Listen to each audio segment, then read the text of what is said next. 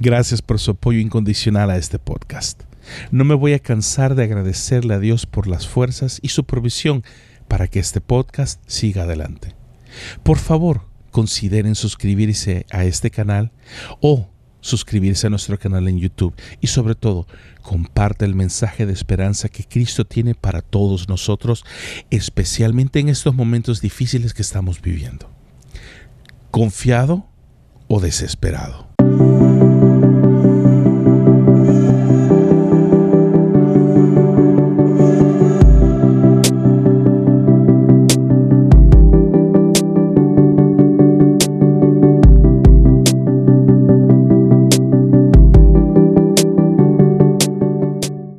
Que estos 21 días de búsqueda de Dios han terminado, no crea que todo le va a salir bien como muchos en el pasado le han prometido. Lo que sí sé por experiencia personal es que, así como Daniel cuando ayunó y buscó a Dios por 21 días, fue probado y aún así fue tirado al foso de los leones. Al igual Cristo, después de haber sido bautizado y ayunar por 40 días en el desierto, lo primero que pasó fue la prueba. De la misma manera me ha sucedido a mí, ya que tenía años de que no me ocurriera lo que me ocurrió en el momento que estoy escribiendo este podcast. Me desperté a las 4 de la mañana para ir al baño como siempre lo hago, cuando repentinamente me di cuenta de que algo no estaba bien en el momento que regresé a la cama para tratar de descansar un poco más. Se me fue el sueño por completo. Y una sola idea invadió mi pensamiento. Óigame, no dos, no tres, sino una tan sola idea me saturó todos los pensamientos. ¿Qué va a pasar conmigo mañana? Ese pensamiento me saturó, seguido de una sensación de vacío e incertidumbre.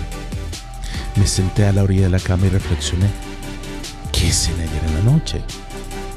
Porque este pensamiento me está martillando la cabeza de la nada.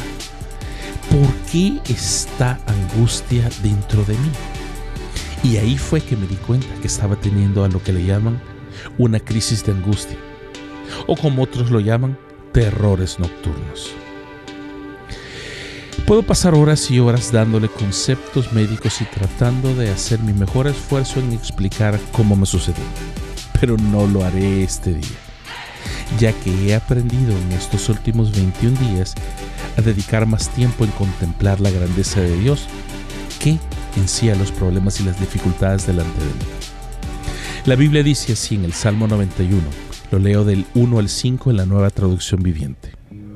Los que viven al amparo del Altísimo, es decir, bajo el cuidado de Dios, encontrarán descanso a la sombra del Todopoderoso. Declaro lo siguiente acerca del Señor, dice el salmista. Solo Él es mi refugio, mi lugar seguro. Él es mi Dios y en Él confío. Te rescatará de toda trampa y te protegerá de enfermedades mortales. Con sus plumas te cubrirá y con sus alas, es decir, bajo sus alas, te dará refugio. Sus fieles promesas son tu armadura y tu protección. No tengas miedo de los terrores de la noche ni de la flecha que se lanza en el día. Lo que sobresale para mi vida en este día es muy simple. Sus promesas son mi armadura.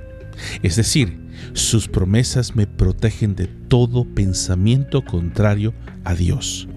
Me protegen de todo lo que me quiere invadir y tomar control de mí y mis pensamientos. Por eso no debo de temer a los temores y a los terrores de la noche. También el Salmo 103 del 1 al 5 dice así en la Reina y Valera 60. Bendice alma mía a Jehová y bendiga todo mi ser tu santo nombre. Bendice alma mía a Jehová y no olvides ninguno de sus beneficios. Es decir, no olvides todas las cosas buenas que Dios ha hecho por ti. Él es quien perdona todas tus iniquidades, el que sana todas tus dolencias, el que rescata del hoyo tu vida, el que te corona de favores y misericordias, el que sacia de bien tu boca, de modo que te rejuvenezcas como el águila. Dos cosas sobresalen muy fuertemente para mí en este salmo. Primeramente, que al no olvidar lo que Dios ha hecho por nosotros, además de que sus promesas protegen nuestro corazón y nuestros pensamientos, también nuestros pensamientos dejan de centrarse en nosotros y en nuestros problemas, sino que nuestro corazón, fuerzas y pensamientos se centran en lo eterno de Dios y en su poder inigualable. En segundo lugar, que Dios nos ayuda a salir del hoyo en el que nos hemos metido o en el hoyo que hayamos caído como lo aclara también y lo dice el Salmo 40 del 2 al 4, lo leo en la nueva traducción internacional. Me sacó de la fosa de la muerte, es decir, del hoyo de la desesperación, como lo dice la Reina Valera 60, del lodo y del pantano. Puso mis pies sobre una roca y me plantó en terreno firme. Puso en mis labios un cántico nuevo, un himno de alabanza a nuestro Dios. Al ver esto, muchos tuvieron miedo y pusieron su confianza en el Señor. Establezcamos algo claramente. Cristo es la roca eterna. Dios mismo es la roca de nuestra salvación. La pregunta que pongo delante de nosotros en este día es simple. ¿Cuál es su aflicción? ¿Es nuestro problema más grande que yo? ¿Es nuestro problema más grande que Dios? Finalmente hemos encontrado el problema tan grande que Dios no puede solucionar. ¿Es esta pandemia finalmente lo que Dios no puede solucionar? Es la crisis financiera, crisis emocional, crisis laboral o familiar tan grande que Dios no la puede solucionar. No sé cuáles sean sus circunstancias y qué hay alrededor de usted. No sé de qué tipo de familia venga. Tampoco sé los problemas que usted tiene ni qué tan grandes son sus deudas que no lo dejan dormir. Pero sí sé que Dios es más grande que todos mis problemas y mis angustias. Y Él está conmigo en este preciso momento. Solo sé que Dios, por su gran amor, nos toma de la mano, nos guía y nos atrae con sus brazos de amor. Dice así el Salmo 143.8, lo leo en la nueva traducción viviente. Hazme oír cada mañana acerca de tu amor inagotable, porque en ti confío. Muéstrame por dónde debo andar, porque a ti me entrego. Pongamos nuestra confianza y esperanza en Dios, ya que Él nos formó y es nuestro creador. Recuerde que todos los problemas tienen fecha de expiración, ya que están limitados a este mundo. Están limitados al espacio y al tiempo de esta tierra. Pero Dios es eterno y es muchísimo más grande que todos nuestros problemas y en nosotros está, óigame bien, confiar en lo que la cuenta del banco dice.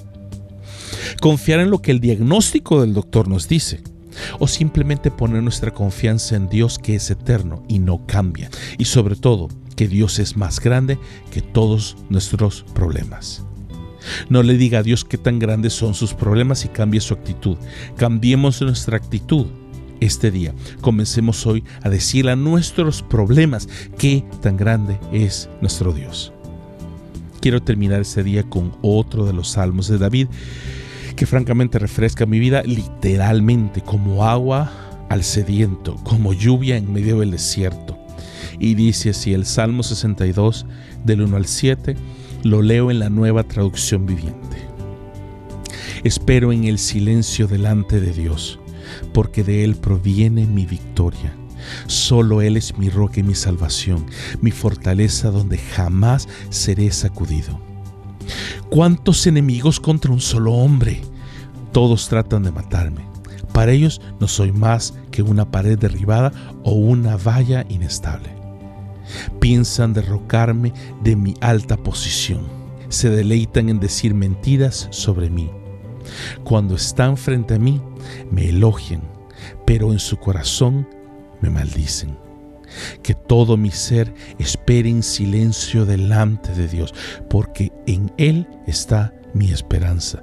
Solo Él es mi roca y mi salvación, mi fortaleza donde no seré sacudido. Mi victoria y mi honor proviene solamente de Dios. Él es mi refugio, una roca donde ningún enemigo puede alcanzarme. Pueblo mío, pueblo de Dios, confía en Dios en todo momento. Dile lo que hay en tu corazón, porque Él es nuestro refugio. Nos vemos hasta la próxima semana.